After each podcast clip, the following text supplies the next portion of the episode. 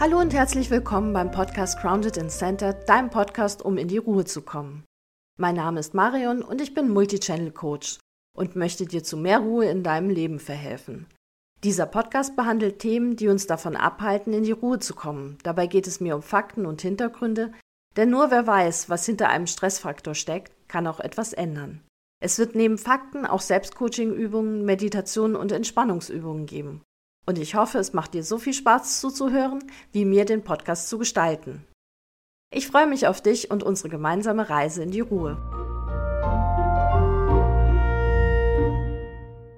Heute startet der Themenbereich digitale Welt und ich starte mit dem Thema Filter and Bubbles. Wieso habe ich Filter and Bubbles rausgesucht oder überhaupt den Themenbereich digitale Welt? Das ist im Coaching ja nicht so wirklich üblich, über solche technischen Dinge zu reden. Und da kommt jetzt meine Philosophie ins Spiel. Ich kann nur Dinge ändern, von denen ich weiß, wie sie funktionieren. Wir wissen alle, dass soziale Medien uns emotional sehr mitnehmen. Daher muss ich ja aber auch wissen, um dagegen zu steuern, wie das überhaupt funktioniert. Und dazu muss ich mich mal kurz mit Daten und welche Daten ich im Internet hinterlasse beschäftigen. Ich möchte hier betonen, dass ich kein Anhänger von irgendeiner Verschwörungstheorie bin. Ich habe jahrelang im Marketing gearbeitet und alles, was ich erzählen werde, habe ich so genutzt oder nutze es auch immer noch. Ich bin der Überzeugung, dass die Global Player eigentlich nur ihre Marktposition behalten wollen bzw. ausweiten wollen, denn es geht hier um ein Milliarden-Dollar-Geschäft, wahrscheinlich sogar pro Monat. Und entsprechend geht es eigentlich wie immer nur um Geld, um nichts anderes Mysteriöses. Mit einer Marktposition kommt natürlich auch eine gewisse Machtposition einher. Und wie wir spätestens seit Spider-Man wissen, mit großer Macht kommt auch große Verantwortung. Und die Global Player entziehen sich dieser Verantwortung bis jetzt noch ziemlich gut. Das wird sich aber auch ändern. Da werde ich später auch noch mal drauf eingehen. Aber von alleine würden sie jetzt nicht anfangen, sich selber irgendwie zu regulieren, weil auch wenn es Social Media heißt, geht es hier für die Betreiber der Plattform überhaupt nicht um soziale Dinge. Es hört sich immer wunderschön an, wenn man hört, dass Mark Zuckerberg damals auf dem College gedacht hat, er möchte irgendwie die Leute online verbinden und das ist alles so schön. Und das ist ja auch die Seite, die wir sehen. Wir sehen, wir können uns mit Leuten verbinden, die am anderen Ende der Welt leben, die die gleichen Hobbys haben oder gleichen Vorlieben und das ist wunderbar. Dinge sind entstanden, die ohne das Internet und ohne Social-Media-Plattformen nicht passiert wären. Aber für die Betreiber der Plattform geht es nicht um soziale Gründe, sondern wirklich immer nur um hartes Geld. Das alles klingt jetzt sehr theoretisch und daher gehen wir jetzt mal ins Detail. Und ich versuche das so spannend und so beispielhaft wie möglich auch zu erklären. Aber eigentlich ist es auch nicht so komplex. Wir fangen mit den Filtern an, die offiziell Algorithmen heißen und alle Online-Tools, die wir verwenden, benutzen diese Algorithmen. Und ich finde ein sehr, sehr gutes Beispiel, um Algorithmen zu erklären, sind Suchmaschinen, weil wir im Kopf ja schon dabei sind, okay, mit Suchmaschinen filter ich ja schon mal Webseiten durch. Und die sind einfach dafür gemacht, um zu filtern in dem Moment, wo wir einen Suchbegriff eingeben in eine Suchmaschine, filtert diese Suchmaschine Webseiten durch nach diesem Begriff. Jetzt ist aber der Moment, wo wir den Suchbegriff eingeben und auf Enter drücken, überhaupt nicht der erste Filter, der gesetzt wird. Das ist was, was wir nicht mitbekommen. Die Suchmaschine in dem Moment, wo ich sie aufrufe, filtert schon mal vor. Die filtert nach deinem Standort, deiner Sprache, die eingestellt ist im Browser, vielleicht sogar dem Wohnort, nach vorherigen Browserverläufen, nach vorherigen Suchverläufen, wenn das alles in der Historie hinterlegt ist. Und entsprechend filtert die da schon mal vor. Das ist auch komplett sinnvoll für uns, weil ich kann mich noch an Zeiten von ganz, ganz, ganz früher erinnern. Da hat man indisches Restaurant eingegeben und je internationaler das klang, Also wenn ich in Deutschland Indian Restaurant eingegeben habe, habe ich tatsächlich indische Restaurants in Indien bekommen. Macht ja gar keinen Sinn, wenn ich eins hier um die Ecke suche. Also diese Vorfilterung ist ganz oft sehr sinnvoll, weil die meisten User ja sowieso im Umkreis von ihrem Suchort, da wo sie sich gerade eingeloggt haben, eben suchen. Insofern geht vielen da gar nicht so viel verloren. Das andere ist, dass tatsächlich die Suchmaschine die Seiten, aus denen sie überhaupt filtert, auch schon mal vorgefiltert hat. Das ist jetzt für Betreiber wichtig von Webseiten. Da gibt es wieder einen anderen Algorithmus, der Webseiten bevorzugt. Das heißt, ich habe eine Webseite, wenn die sich mit anderen Webseiten verlinkt, von der Webseite nach außen, dann ist das schon mal ein gutes Kriterium. Wenn aber andersrum andere Webseiten auf die eigene Webseite verlinken, ist das noch viel, viel besser. Am besten ist es, wenn irgendwelche staatlichen, am besten US-amerikanisch staatliche Webseiten auf meine Webseite verlinken, dann wird die sehr hoch gerankt. Also das gibt der Webseite so eine Seriosität. Dann geht es natürlich auch darum, dass man Webseiten weiter oben findet in der, in der Suche, die eben aktueller sind alleine die Anzahl an Webseiten, aus denen du suchst, also mit deinen Keywords, die du eingibst, ist schon mal sehr, sehr eingeschränkt. Und das ist auch gut so, weil die Milliarden von Webseiten, die es heutzutage gibt, willst du ja auch gar nicht alle da sehen. Aber es ist halt relativ undurchsichtig, wie dann letztendlich das Ranking bei Google zustande kommt und wer dann auf Platz eins von dieser nativen Suche nennt sich das, landet. Also unabhängig von den Werbeanzeigen, die du ja auch bei Google findest, sind halt die ersten drei oder fünf. Da beißt sich wie immer die Katze in den Schwanz. Wenn die oben in der Suchmaschine auftauchen, werden sie häufiger geklickt, was auch wieder ein Kriterium ist für die Suchmaschine, die weiter oben zu ranken. Für dieses Schlagwort dann. Die Suchmaschinen waren ja jetzt nur als Beispiel gedacht, um den Algorithmus vernünftig zu erklären. Social-Media-Plattformen funktionieren aber ganz genauso.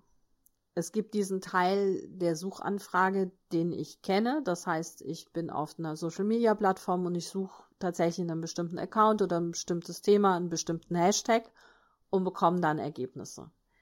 Dann gibt es einen Bereich an Informationen, von denen ich weiß, dass sie hinterlegt wurden und wahrscheinlich, wenn ich drüber nachdenke, werden sie in diese Suche mit einbezogen für meine Vorlieben. Also alles, was ich in meinem Profil eingetragen habe.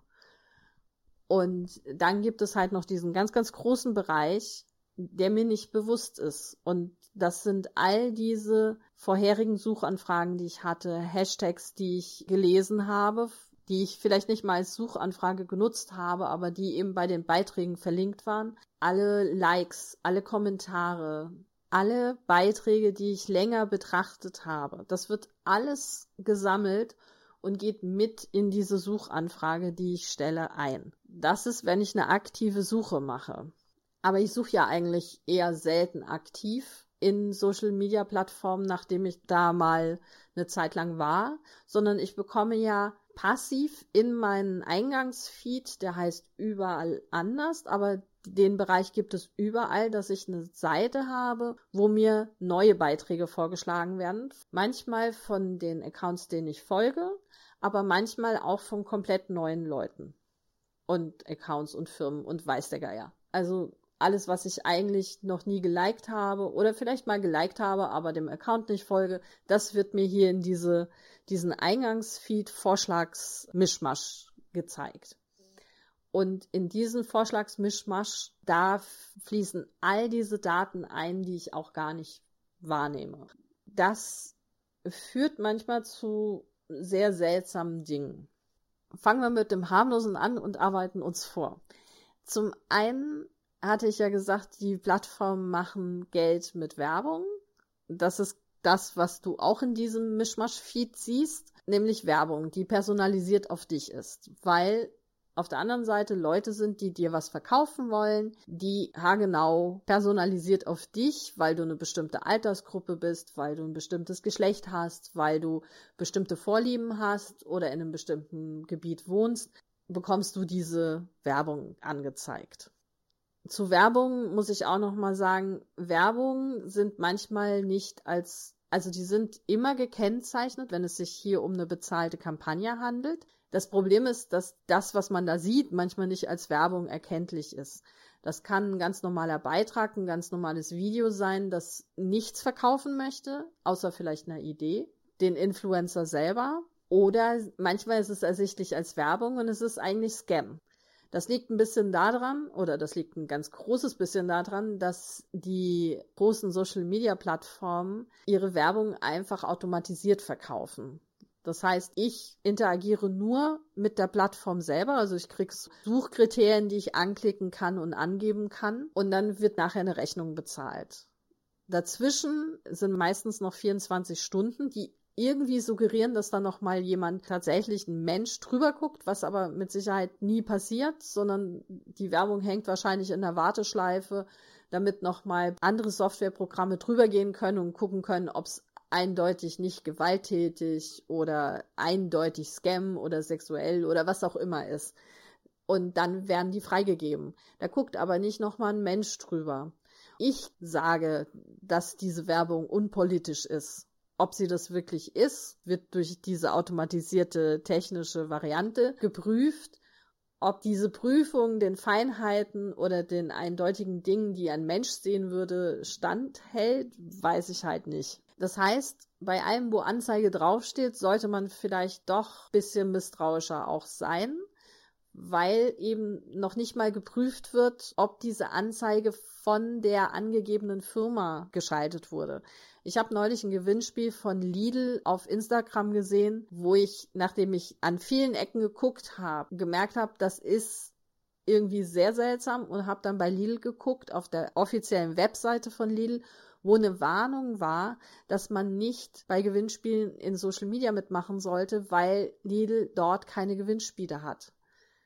Daher immer ein bisschen vorsichtig sein. Das hat aber jetzt nichts mit Coaching zu tun, das hat mehr mit, passt auf. Was ein bisschen mit Coaching zu tun hat, ist, dass diese Anzeigen manchmal halt Meinungen von sich geben und dadurch, dass es eine Anzeige ist, man vielleicht auf die Idee kommt, dass es sich hier um einen Experten handelt, weil wer sonst würde seine Meinung irgendwie für Geld verkaufen. Da ein bisschen Obacht und aufpassen, nicht alles, was Anzeige ist, ist auch seriös. Was einem reingespült wird in diesen Eingangsfeed mit neuen Vorschlägen, basiert manchmal auf seltsamen Zusammenhängen, die man nicht so ganz erklären kann, solange man den Algorithmus nicht kennt. Ich denke, es hat viel mit Hashtags zu tun und mit Tags, die bestimmte Beiträge und Accounts vom Algorithmus selber nochmal bekommen, die wir nicht einsehen können. Ich habe neulich ein gutes Beispiel gehört für das, was ich jetzt erklären möchte, nämlich diese Bubbles. Ein junger Mann hat erzählt, er war auf TikTok unterwegs und er hat da ein witziges Video gesehen und er hat's geliked. Unterm Strich war dieses Video irgend oder der Witz männerfeindlich. Er fand ihn aber witzig, deswegen alles gut. Kennen wir alle. Ich muss nicht männerfeindlich sein, um über einen männerfeindlichen Witz lachen zu können. Jetzt war aber das Problem danach, dass er gemerkt hat, er bekommt in diesen, diese Vorschlagsliste eben jetzt tatsächlich ernst gemeinte männerfeindliche Beiträge. Und jetzt hat TikTok einen Button, der heißt interessiert mich nicht und dann kommt man wieder auf so eine neutrale Ausgangsstelle. Andere Plattformen haben sowas nicht. Das heißt, man muss da aktiv gegensteuern, wahrscheinlich aktiv nach dem Gegenteil sucht. Was ihm dann noch mal ein paar Wochen später passiert ist, ist, dass er in die andere Richtung gedriftet ist. Ebenfalls wieder mit einem Witz, der unterm Strich frauenfeindlich war. Und er hat dann immer mehr Sachen zugespielt bekommen, die eben in die frauenfeindliche Richtung gingen. Ernst gemeint, nicht als Witz. Das sind Dinge, die uns allen passieren. Das Problem ist nämlich, dass der Algorithmus mit den Feinheiten der menschlichen Kommunikation gar nichts anfangen kann. Es ist halt eine mathematische Formel, nach der hier vorgegangen wird. Und für die gibt es eben nur schwarz und weiß. Also ein Witz, der sexistisch ist, kann von Leuten gemocht werden, die eben nicht sexistisch sind. Für den Algorithmus scheint es aber da kein Zwischending zu geben. Und wenn man dann eben noch was liked in die Richtung und noch was und dann hängt man plötzlich in dieser sexistischen Ecke drin. Also zum einen kann der Algorithmus die Feinheiten nicht, der weiß aber auch nicht, was jetzt Rassismus, Sexismus, Feindlichkeit gegen Veganismus, queere Menschen oder Transgender oder dann auch die jeweilige Gegenbewegung, das versteht dieser Algorithmus nicht weil der Algorithmus tendenziell dafür gemacht wurde, um Leute in Schubladen zu stecken, damit nachher Werbetreibende ihr Geld dafür ausgeben können, um genau explizit Leute rauszusuchen. Was aber tatsächlich bei den Menschen oft, also bei den Nutzern passiert, ist, dass sie in die eine oder die andere Schublade geraten und dann eben nur noch eine Meinung hören. Zum Beispiel hier jetzt Männerfeindlichkeit oder Frauenfeindlichkeit. Obwohl das überhaupt nicht das Thema von dem User jetzt auch war. Der wollte sich witzige Sachen angucken. Da kommen wir jetzt zu dem Punkt mit dem Coaching. Eigentlich wollte er sich nur witzige Sachen angucken, weil er vielleicht irgendwie kacke drauf war an dem Tag und gerne seine Stimmung aufhellen wollte und sich entspannen wollte beim bisschen TikTok gucken am Ende, egal ob er jetzt frauenfeindlich, männerfeindlich oder wie auch immer, hat er sich aufgeregt, dass er irgendwie so ein, so ein Mist da reingespült bekommen hat, der ihn wütend gemacht hat. Dann passieren zwei Dinge. Zum einen, wenn man wütend wird, reagiert man viel mehr auf solche Beiträge. Das heißt, da werden Kommentare gemacht. Dazu komme ich aber nochmal in einem späteren Podcast. Und zum anderen ist man in einer Stresssituation. Und wie wir ja gelernt haben, bei der Folge mit dem autonomen Nervensystem, ist Kommunikation in der Verfassung ausgeschaltet, also zumindest gute Kommunikation. Das heißt, man sieht dann nur noch Feinde und nimmt nur noch Angriffe wahr und sucht auch selber nur nach einem Angriffspunkt, wo man gegenhalten kann. Und das ist genau das, was unter bestimmten Beiträgen im Internet passiert. Leute, die wütend sind, die sich eigentlich nur noch gegenseitig anschreien in Form von Tweets oder Kommentaren oder was auch immer. Tatsächlich über bestimmte Dinge nachzudenken, ob da vielleicht Argumente sind, die valide sind, wird gar nicht mehr. Es wird nur noch gegengeschossen. Was noch wütender macht und man kommt dann in so einen Kreislauf rein. Das heißt, auf der einen Seite habe ich jetzt meine Bubble, in der ich mich bewege, die nicht mehr so schön ist, weil sie in so eine toxische Richtung geht.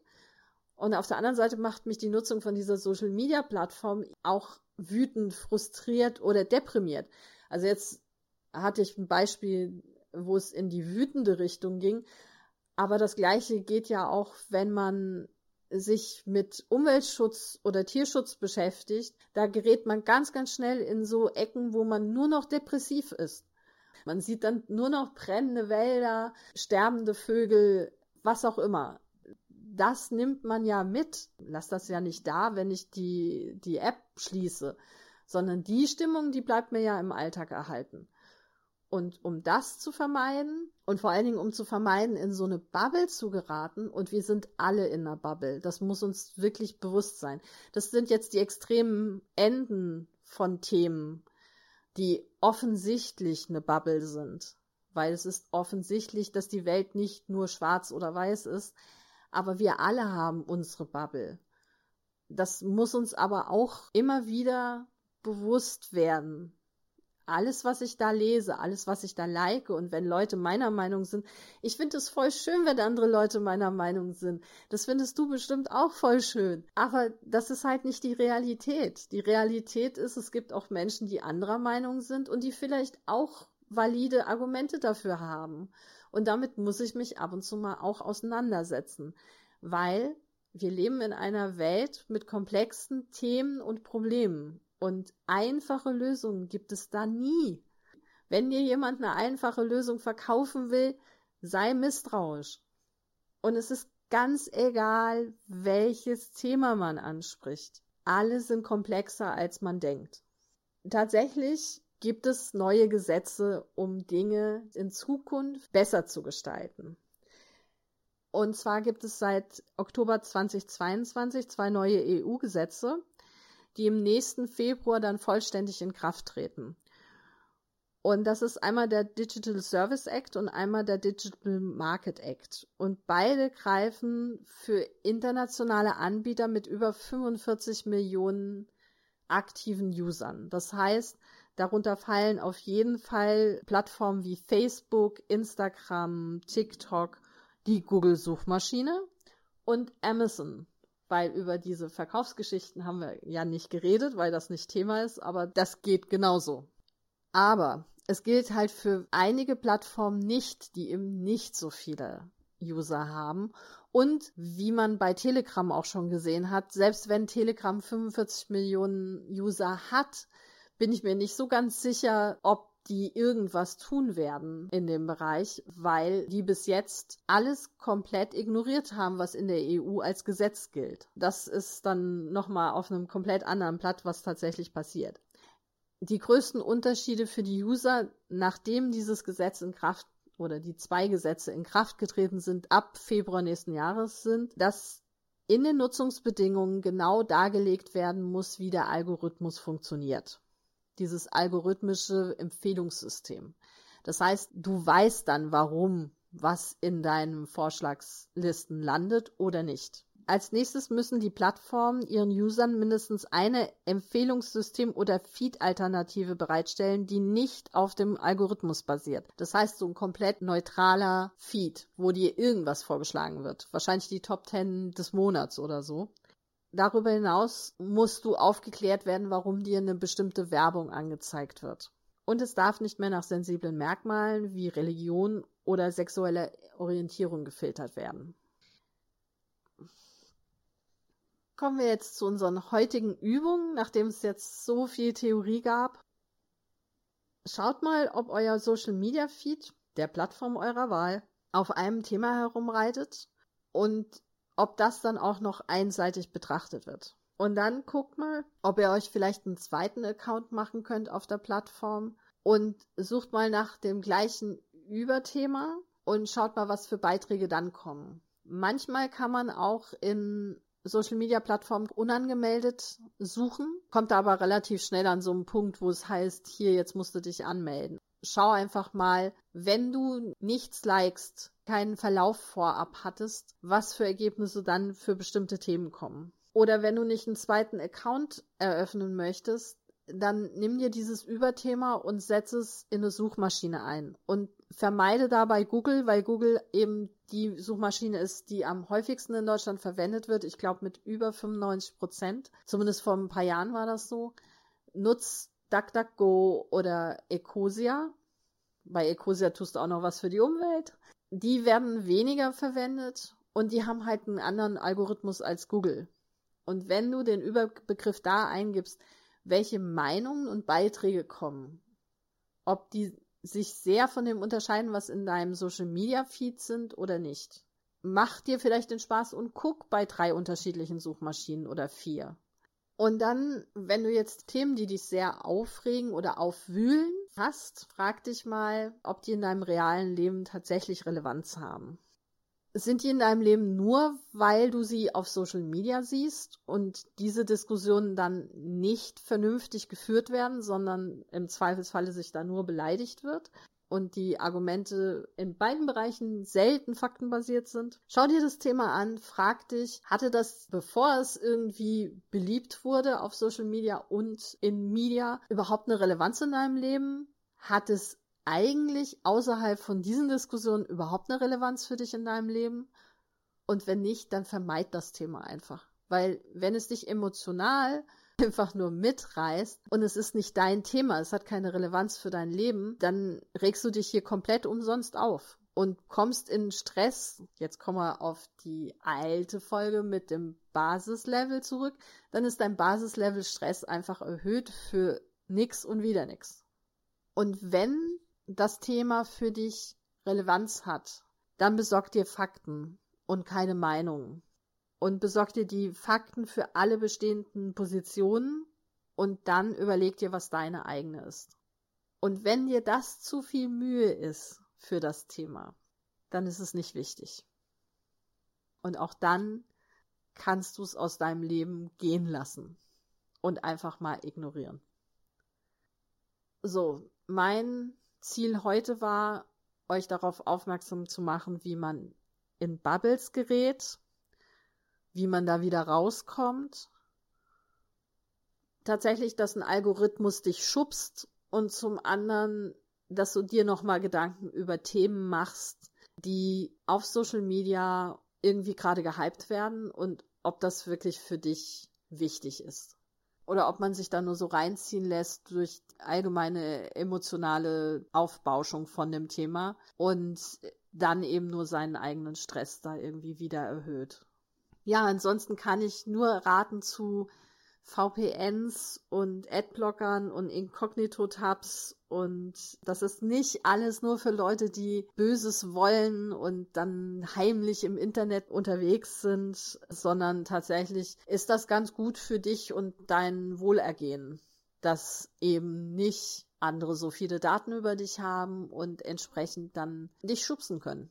Ja, und dann hoffe ich, dass es ab nächsten Jahr zumindest bei den großen Plattformen anders aussehen wird und dass wir nicht mehr so aktiv gegen diese Algorithmen ankämpfen müssen, sondern dass wir uns da viel weniger Mühe geben müssen und dann wirklich wieder entspannt genießen können. Weil ich glaube, eine der größten Probleme, wie wir in diese extremen Bubbles geraten, ist, dass wir entspannt eigentlich nur was durchlesen wollen oder durchgucken und und das dann auch sind und diese ganzen Mechanismen, wo wir normalerweise misstrauisch werden, abgeschaltet sind und plumps ist man in dieser Bubble drin. Man kann natürlich dieses Bubble-Ding auch für sich nutzen, indem man sagt, okay, ich baue mir meine eigene wunderschöne Bubble auf, die ist rosa-rot und hat Einhörner und ich weiß, außerhalb von dieser kleinen Bubble, die ich mir da gebastelt habe, sieht's ganz anders aus. Aber ich möchte mich nachmittags, abends nach der Arbeit in meinem Social Media Feed entspannen und deswegen habe ich mir hier meine Feenwelt erschaffen, Habt Spaß beim Spielen mit Social Media. Passt auf, kommt nicht unter die Räder. Und bis nächste Woche. Werbeblock. Fühlst du dich manchmal überfordert von eingehenden Nachrichten? Verbringst du mehr Zeit auf Social Media, als du geplant hast? Bist du nach der Nutzung von Social Media schlechter drauf als vorher? Versuch es einmal mit dem Kurs Digitalem Minimalismus.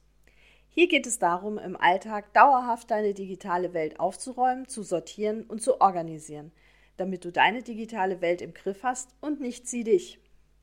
Der Kurs beinhaltet ein Erklärvideo zur Theorie, ein ausführliches Textbuch, ein Übungsbuch mit dazugehörigen Audios, vier Videos mit Entspannungsübungen für Hände, Nacken, Augen und Ohren und eine Achtsamkeitsübung. Es ist ein digitaler Kurs, das heißt, alle Inhalte stehen dir online zwölf Monate zur Verfügung, damit du den Kurs in deiner Geschwindigkeit absolvieren kannst. Der Kurs kostet 55 Euro und du kannst ihn ab sofort auf meiner Webseite unter www.bewusst-wandel-leben.de slash digitaler-minimalismus buchen. Werbeblock Ende.